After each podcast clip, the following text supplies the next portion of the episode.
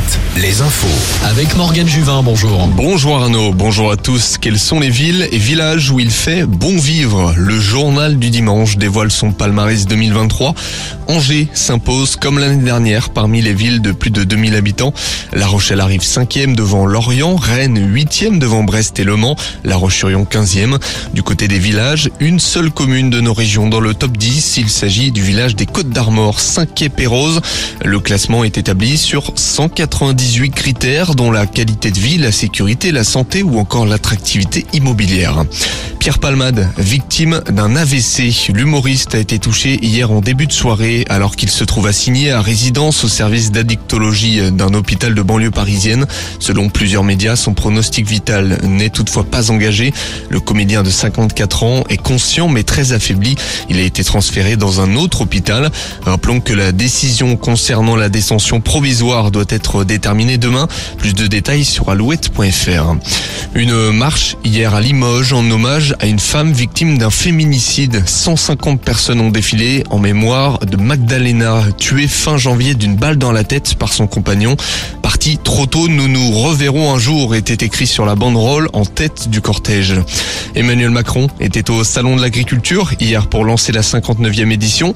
Après deux années perturbées, le président renoue avec la tradition présidentielle. Il a exprimé sa volonté de lancer un plan de sobriété de l'eau pour lutter contre la sécheresse. Le président a également appelé les distributeurs à faire des efforts face à l'inflation. Selon lui, les producteurs ont déjà fait assez d'efforts. Le président de la FFF devrait démissionner mardi prochain. Accusé de harcèlement moral et sexuel, Noël Legrette pourrait passer la main mardi lors du prochain comité comité exécutif de l'instance. C'est en tout cas le message qu'il aurait fait passer à ses proches, selon l'équipe. Le sport toujours, 19e défaite cette saison pour Angesco. Les Angevins ont perdu 3-1 hier à Raymond Coppa contre Lyon. Un match pourtant dominé par le SCO en première période. En Ligue 2, défaite de Niort, la Vallée Guingamp. Une balade de santé hier en top 14 de rugby. Victoire de La Rochelle contre la Lanterne Rouge, Brive 32-16. Large victoire de Bordeaux-Bègle contre Perpignan 43-7 aux 6 nations. L'Angleterre et l'Irlande ont gagné hier. Les Bleus, eux, reçoivent l'Écosse cet après-midi. L'or, encore une fois, pour Perrine Lafont. La Française a remporté son quatrième titre mondial en Géorgie en ski de boss en simple comme en 2021. C'était hier. La skieuse va tenter de décrocher un cinquième titre mondial euh, aujourd'hui en boss parallèle.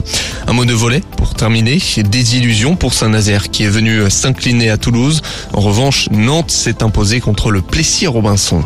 La météo avec manouvellevoiture.com. Votre voiture d'occasion disponible en un clic.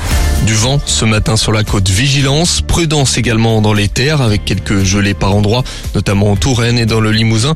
Les températures sont en baisse